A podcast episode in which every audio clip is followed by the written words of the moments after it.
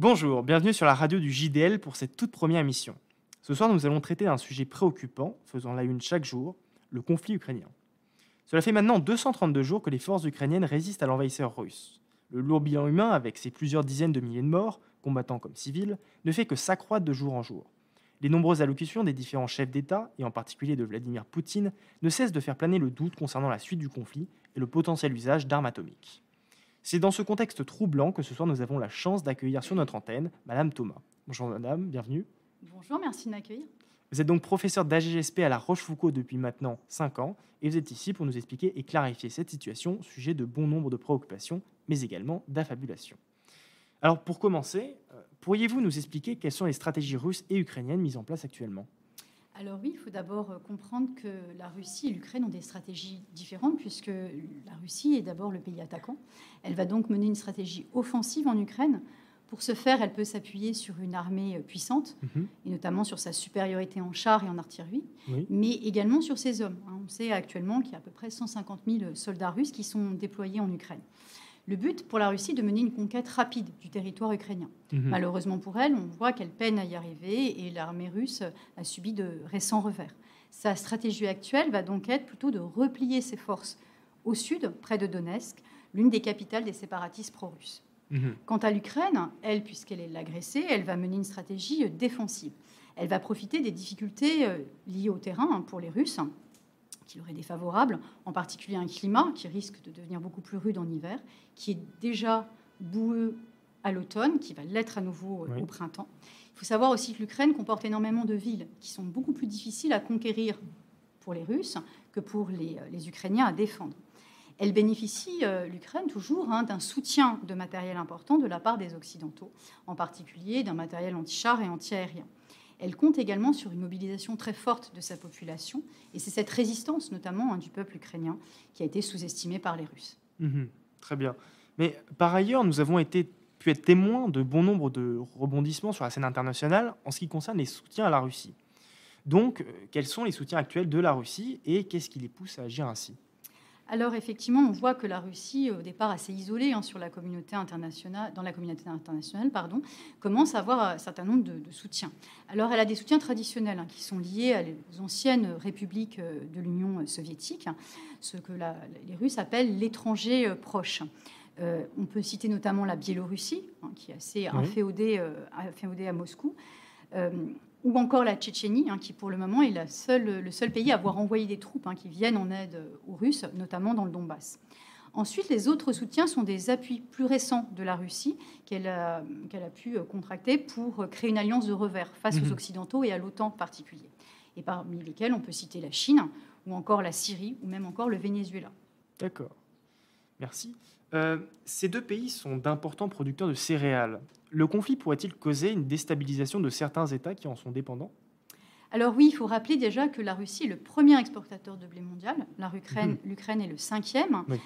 Et la particularité pour l'Ukraine, c'est que 40% du blé ukrainien est produit dans les oblasts de l'Est, qui sont soit occupés par les Russes, ou euh, du moins qui sont, euh, qui sont convoités. Ce qui fait que certains euh, points stratégiques, nœuds notamment comme les ports hein, pour l'exportation du blé, peuvent être paralysés. C'est le cas d'Odessa actuellement.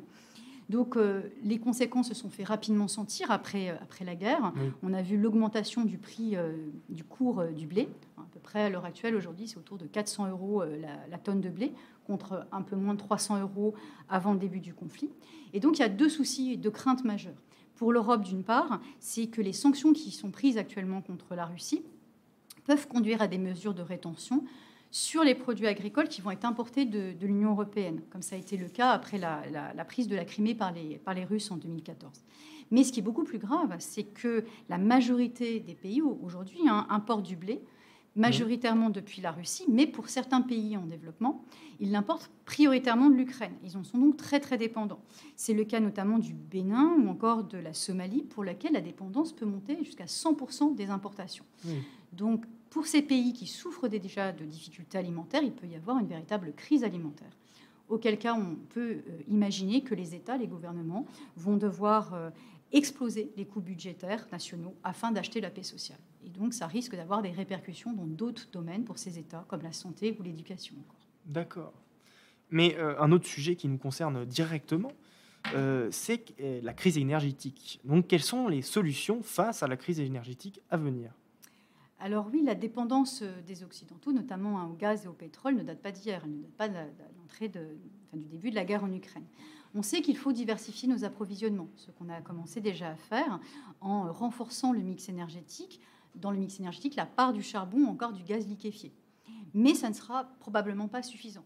Et en fait, cette crise malgré tout peut-être l'occasion aussi d'aborder une véritable transition verte et euh, de diversifier pour le, pour, le coup euh, réellement nos, nos, énergies vers euh, des énergies renouvelables mhm. et également vers la question de l'économie d'énergie. D'accord. Bah, écoutez, merci beaucoup, madame. Je vous et en puis, bonne soirée à vous. Bonne soirée, merci. Au revoir. Au revoir. C'est maintenant l'heure de la chronique Actualité internationale. En Chine, ce dimanche 16 octobre, se tiendra le 20e congrès du Parti communiste chinois, la plus haute instance du gouvernement qui décidera de l'avenir de la Chine pour ces cinq prochaines années. En Océanie, après la Nouvelle-Calédonie et l'Australie, les aviateurs de l'armée de l'air française de la mission Pégase 2022 sont arrivés en Indonésie. Leur entraînement a pour objectif le renforcement de la coopération militaire internationale dans l'Indo-Pacifique. En Inde, le service de protection de la nature indien indique avoir capturé un tigre incriminé dans la mort de 13 personnes. Selon les défenseurs de l'environnement, ce serait l'expansion des aires urbaines au détriment des forêts qui serait à l'origine de l'augmentation du nombre d'attaques. Moyen-Orient, je cite, Il y aura des conséquences pour ce qu'ils ont fait avec la Russie, déclare Joe Biden au sujet de l'Arabie saoudite. Il faisait référence à la récente décision de l'OPEP, organisation des pays exportateurs de pétrole, menée par Riyad, de sabrer les quotas de production, ce qui pourrait faire flamber les cours et donc garnir les caisses de la Russie. Arménie. Le 13 septembre, l'Azerbaïdjan, soutenu officieusement par la Russie et la Turquie, a lancé une offensive multidirectionnelle sur le territoire de la République d'Arménie. Une nouvelle guerre aux portes de l'Europe si la communauté internationale ne réagit pas avec toute la fermeté nécessaire immédiatement. Afrique. Au Niger, le plus grand oléoduc du continent est en train de voir le jour. Des ouvriers chinois et nigériens travaillent sur la construction de ce pipeline de près de 2000 km sur lequel compte ce pays parmi les plus pauvres du monde pour remplir ses caisses. Union européenne. L'UE va envoyer une mission civile en Arménie pour aider à délimiter les frontières avec l'Azerbaïdjan, ont annoncé vendredi 7 octobre les parties prenantes à l'issue d'une réunion quadripartite avec la France à Prague. France, Sébastien Lecornu a annoncé mardi 11 octobre un renforcement des capacités militaires françaises sur le flanc est de l'Europe avec une compagnie renforcée de véhicules blindés de combat d'infanterie ainsi qu'un escadron de Charles Leclerc. Brésil, le second tour de l'élection présidentielle aura lieu le 30 octobre.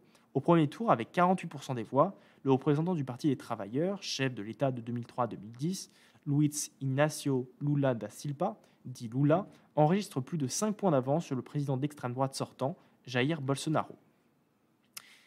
Nous accueillons maintenant M. Nkolo, éducateur du lycée depuis maintenant 7 ans, pour la chronique Éducateur. Bonjour monsieur. Bonjour Nicolas. Alors, God Save the Queen aujourd'hui. Oui, God Save the Queen. Depuis 70 ans, 7 mois et 2 jours, les sujets de Sa Majesté Elisabeth II ont entonné leur hymne national en commençant par ces quatre mots. Le 8 septembre 2022, au château de Balmoral, mourait la souveraine. Un événement exceptionnel qui a plongé le Royaume-Uni dans la stupéfaction ainsi que le reste du monde et qui a eu comme conséquence directe, entre autres, le remplacement dans l'hymne national du mot féminin Queen par le mot masculin King. Oui, vous l'avez compris, l'héritier de la reine Élisabeth est un mâle. Charles, prince de Galles, que nous appellerons désormais Charles III. Mais qui est donc Charles III, l'illustre successeur de la reine Élisabeth II Le prince de Galles est né le 14 novembre 1948 à Londres. Il est le fils aîné de la reine Élisabeth II et du duc d'Édimbourg, anciennement prince de Grèce et du Danemark, Philippe Mountbatten. Charles, Philippe, Arthur, Georges a trois frères et sœurs, Anne, Andrew et Édouard, tous princes et princesses d'Angleterre. Mais d'ailleurs, que sait-on de l'enfance de ce monarque? Élisabeth II et Philippe de Grèce et du Danemark ont rompu avec la tradition du préceptorat pour leurs enfants. En effet, les grands monarques d'Europe ne se mélangeaient pas avec les autres enfants de leur âge pour leur éducation physique et scolaire. Ils avaient droit à des professeurs privés qui leur donnaient un enseignement de qualité à l'intérieur des murs des palais royaux. Pour Charles, les choses ont été un peu différentes. La reine et le roi consort ont décidé de l'envoyer dans une école du royaume, un internat de surcroît du nord-est de l'Écosse, la Gordonstown School. Une expérience difficile pour le jeune Charles qu'il qualifiera plus tard, je cite, de peine de prison. Mais ce pensionnat était le lieu même où le propre père de Charles, le duc d'Édimbourg, a fait son lycée, ce qui explique cette transmission de père à fils, comme tant et tant d'autres pères l'ont fait pour leurs enfants. Des années plus tard, comme de tradition dans la famille royale, Charles complétera sa formation dans l'Académie royale de marine et dans les Royal Air Force. Ah oui et, quel a été le travail du prince de Galles? Euh, Comme tous les membres de la famille royale britannique, le prince de Galles a eu des fonctions importantes dans la vie du peuple britannique. Ces fonctions consistaient essentiellement à représenter la reine et le royaume de Grande-Bretagne lors des grands événements. On se souvient par exemple que le prince Charles a représenté la reine Élisabeth aux obsèques du pape Jean-Paul II à Rome en 2005. Il a également représenté à l'ouverture des Jeux du Commonwealth en 2010 à New Delhi. Parfois, tout ne s'est pas passé comme prévu, comme cette fois où lors d'une représentation officielle, le prince Charles a serré la main d'un dictateur sanguinaire africain, ce qui a provoqué une controverse en Angleterre, entraînant un comité royal de la Clarence House, la chancellerie du royaume. Je cite Le prince de Galles a été pris par surprise et n'a pas été en mesure d'éviter de serrer la main de M. Mugabe. Rappelons simplement que Robert Mugabe a régné sans partage sur le Zimbabwe pendant plusieurs décennies et commis d'innombrables crimes contre son peuple. On a aussi souvent vu le prince de Galles en visite en Arabie saoudite pour promouvoir les ventes du complexe militaro-industriel britannique. Mais quelle place a exactement le futur roi des Britanniques dans le cœur de son peuple? On ne peut vraiment pas dire que le roi Charles III soit un homme particulièrement flamboyant ou charismatique. comment l'aurait-il pu être avec une mère et souveraine comme Élisabeth II, dont l'aura brillait de mille feux et qui a systématiquement étouffé tout embryon de rébellion au sein de la famille royale. Il faut dire que la reine-mère était une femme d'autorité, sévère et froide, par moments, comme l'a révélé le malheureux épisode de son silence retentissant après la mort de l'ex-princesse de Galles, Diana Spencer. La mère malheureuse de William et d'Henri d'Angleterre, morte dans un tragique accident de voiture à deux pas d'ici, sous le pont de l'Alma. C'est bien cette dernière qui a mis de la lumière sur le pauvre prince de Galles. Diana Spencer n'a jamais été le premier choix amoureux du prince de Galles. Son mariage en 1981 a marqué les Britanniques et le monde entier. Mais derrière les paillettes et le faste, il n'y avait que la frustration et le malheur que peuvent engendrer, dans certains cas, un mariage arrangé. Celle qui a toujours eu les faveurs du prince était Camilla Chand, de deux ans son aînée.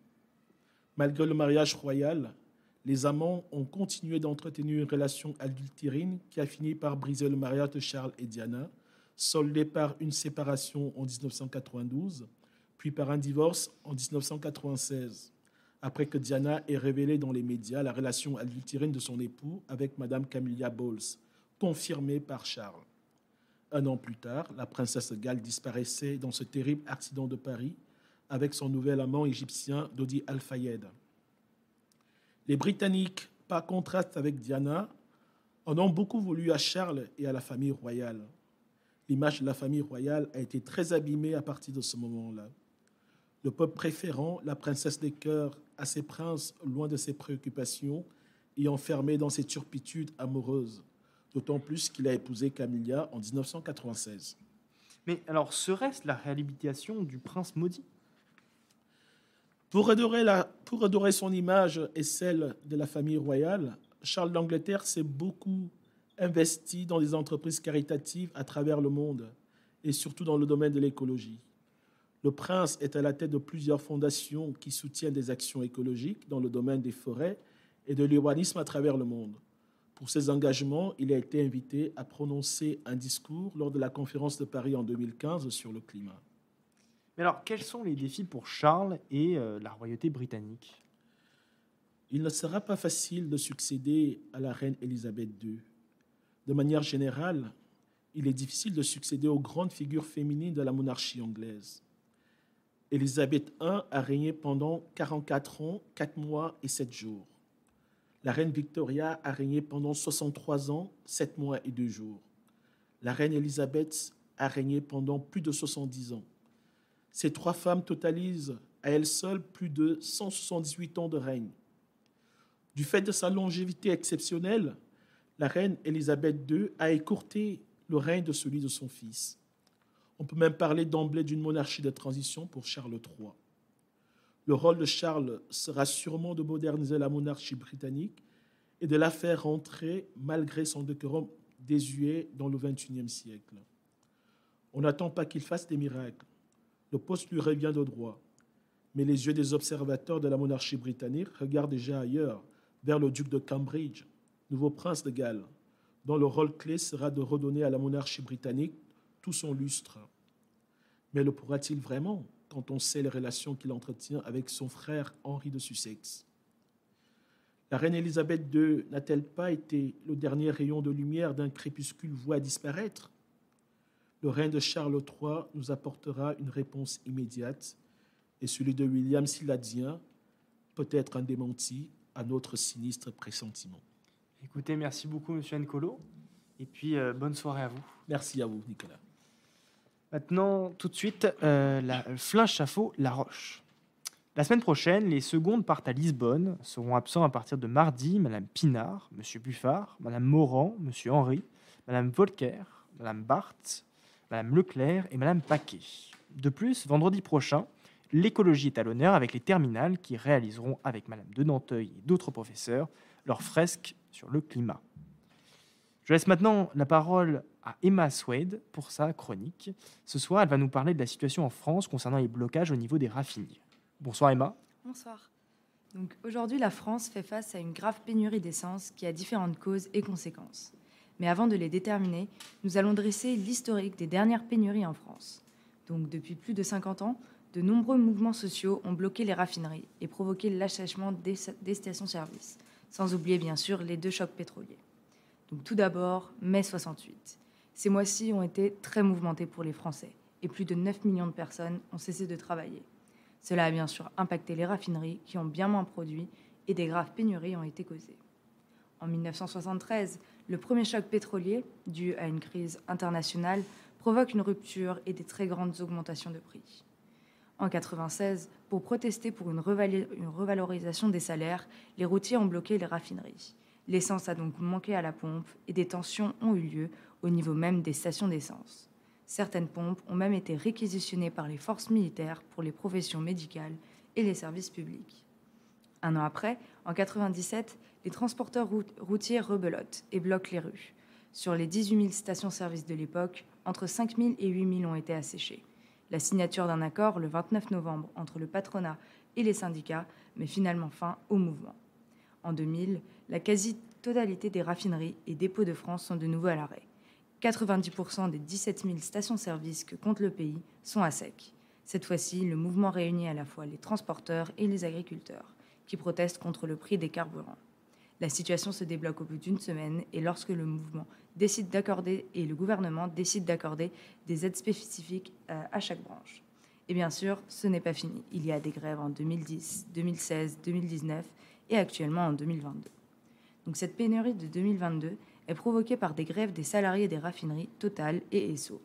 En effet, ces derniers contestent et demandent une revalorisation des salaires par leur société pour garder leur niveau de vie malgré la très forte inflation. Cette inflation est arrivée à 6% en octobre 2022 en France, ce qui est considérable. Donc pour rappel, l'inflation est une hausse générale des prix. Celle de 2022 est provoquée par en premier une distorsion entre offre et demande, c'est-à-dire une disparité entre les deux valeurs, ensuite par la guerre qui oppose aujourd'hui l'Ukraine à la Russie et qui bien sûr touche tous les pays, puis par le reconfinement de la Chine et la crise sanitaire liée à la Covid qui nous a ébranlés ces dernières années. Et enfin, la politique monétaire des banques centrales de ces dernières années, injectant beaucoup de liquidités dans les circuits financiers et qui ont fait augmenter tous les prix. Cette inflation n'est pas identique dans tous les pays. Dans la zone européenne, elle peut tripler d'un pays à l'autre. Cette inflation a fait tout augmenter et bien sûr, les prix de l'essence et de l'énergie n'y ont pas échappé. Les grèves actuelles sont provoquées par un blocage hermétique des raffineries, dû à un mouvement social lancé en septembre les grévistes revendiquent une augmentation des salaires pérennes et l'ouverture des négociations salariales afin de faire face à cette hausse permanente du coût de la vie. Face à ces blocages, le gouvernement incite les deux parties à communiquer de manière constructive afin d'éviter la paralysie du pays. Total a fait une proposition ce jeudi 13 octobre, payer un bonus de un mois en décembre pour tous les salariés dans le monde et l'augmentation de 6% des salaires. Les syndicats, de leur côté, réclament une hausse immédiate de 10% et l'ouverture des négociations. D'ailleurs, le risque d'extension du conflit social et une généralisation du mouvement social sont même évoqués. Les prochains jours apporteront une clarification sur l'orientation du conflit en espérant le, le, retour rapide à la normale. Merci beaucoup Emma pour ce point d'actualité. Merci à vous. Nous accueillons maintenant M. Lam Dakar pour nous parler d'un sujet en lien direct avec la guerre en Ukraine. Il s'agit du nucléaire. Bonjour monsieur. Bonjour Nicolas. Vous êtes donc professeur de physique-chimie à La Rochefoucauld depuis maintenant deux ans et vous êtes ici pour nous faire une explication scientifique du nucléaire. Alors tout d'abord, la première question que nous nous posons, compte tenu de la situation au niveau de la centrale de Saporidja, c'est quel serait l'effet en cas d'une frappe conventionnelle, c'est-à-dire sans arme atomique, sur une centrale nucléaire? Alors j'ai envie de vous dire que c'est un scénario catastrophe. Toucher à l'intégrité d'une centrale, en général, ça donne lieu à une émission de particules soit dans l'air, soit dans les eaux. Et donc, euh, l'effet, il va être néfaste dans un premier temps si on touche à l'intégrité de la structure, c'est-à-dire l'enceinte. On peut imaginer aussi une attaque qui va toucher les transformateurs qui alimentent la centrale euh, pour pouvoir assurer le circuit euh, de refroidissement. Là aussi, les dégâts peuvent être néfastes et on peut imaginer quelque chose de similaire à ce qui s'est passé à Fukushima. Voilà, mhm. donc voilà, un scénario catastrophe. Mhm. oui. Mais par ailleurs, euh, nous assimilons souvent les centrales nucléaires à l'arme atomique, à tort ou à raison. Alors, quelles sont les différences au niveau de la réaction nucléaire entre une arme atomique et une centrale? Le principe derrière les deux voies est le même, c'est-à-dire celui de la fission euh, nucléaire. Donc, on prend de l'uranium, on le casse pour récupérer l'énergie euh, qui est dans le noyau. Dans les deux cas, on utilise exactement le même principe mhm. physique. Mais par contre, le combustible en termes d'enrichissement, il ne va pas être le même. Dans la voie militaire, il est surenrichi, c'est-à-dire à des pourcentages de 95% dans le combustible, l'uranium donc fissile. D'accord. Alors que dans la voie euh, civile, on va l'enrichir à hauteur de 3%. Les deux usages ne sont pas les mêmes. D'un côté, on veut créer le maximum de destruction, ça c'est l'arme nucléaire. De l'autre côté, on veut récupérer de l'énergie du noyau pour chauffer l'eau et, et, donc euh, fabriquer de l'électricité in fine. Oui, mais dans le cas d'une catastrophe nucléaire, tout type confondu, je pense aussi bien à une bombe qu'à une centrale, euh, quels sont les moyens actuels pour se protéger de la radioactivité et puis euh, sont-ils efficaces? Alors d'abord, les deux types de catastrophes ne sont pas identiques. Hein. C'est-à-dire mhm. une arme nucléaire, la destruction dans le périmètre immédiat de la bombe, par exemple, c'est a des effets dévastateurs. Donc le terme protection, il devient un peu dérisoire. Hein. Protection de des radiations qui sont immédiates.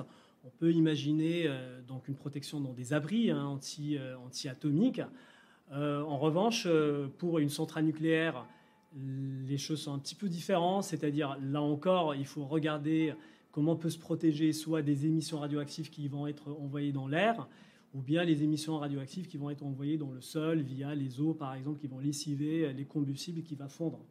si, je prends le scénario de, Tchernobyl. Dans les deux cas, euh, les protections euh, dans l'immédiat, c'est-à-dire juste après euh, ce type de catastrophe, ça reste un peu dérisoire.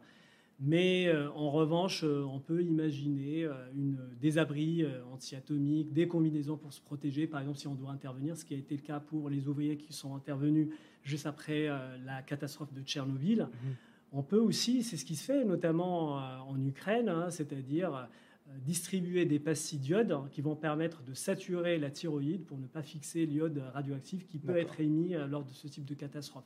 Quoi qu'il en soit, dans l'environnement immédiat, c'est-à-dire le voisinage proche, les tout types de protection restent un peu, euh, on va dire, c'est pas dérisoire, mais on ne peut pas protéger toute la population. D'accord.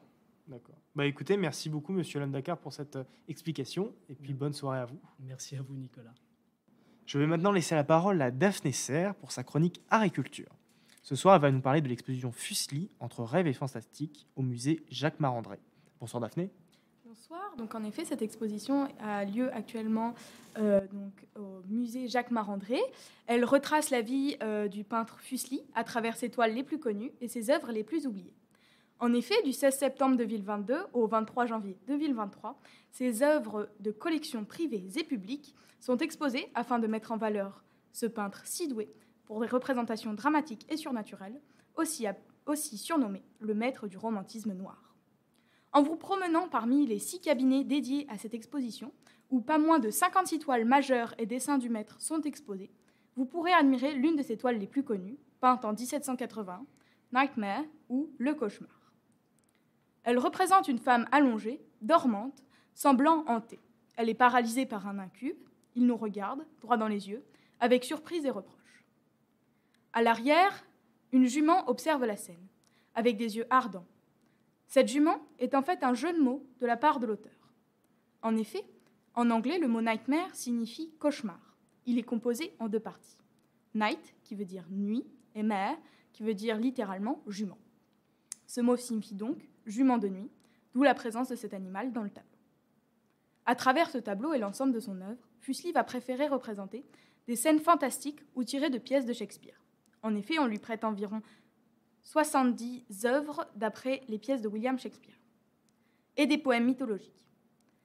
Il a, dans ses années de travail acharné, maîtrisé les mouvements de corps, de tissu, mais également des créateurs magiques et cauchemardesques qu'il aimait tant à représenter. Jouant avec les contrastes, il a su mettre en avant ses sujets et leurs émotions en accentuant les gestes des personnages. Fuseli, né en 1741 et mort en 1825, a couvert sa, carrière d'applaudissements et de l'outrage du public dans des tableaux aussi horribles pardon, que merveilleusement réalisés. Je ne peux que vous vous inciter à vous rendre à cette exposition afin de découvrir ou redécouvrir, en un lieu à l'ambiance sombre et sublime pour l'occasion, les œuvres majeures de Johann Heinrich Fuseli. Merci Daphné pour cette belle découverte. Nous touchons, euh, cette émission touche à sa fin. Euh, nous vous rappelons que le JDL recrute. N'hésitez pas à nous écrire via Instagram ou euh, notre adresse email La Roche. Merci à vous d'avoir suivi cette première émission de la radio du JDL, à écouter et à réécouter en podcast et sur notre blog. Un grand merci à nos invités, Madame Thomas et Monsieur Lamdakar, pour avoir su trouver les mots justes afin de nous expliquer les tenants et aboutissants de ce conflit, ainsi qu'à Emma Swed, Daphné Serre et Monsieur Nicolo. Nous tenons également à remercier Madame Soldani pour son aide précieuse et Madame Zamit qui nous a donné l'opportunité de réaliser cette émission. Ce soir, Paul Saillant était à la régie. C'était Nicolas Rocheffournel pour la radio du JDL. À bientôt.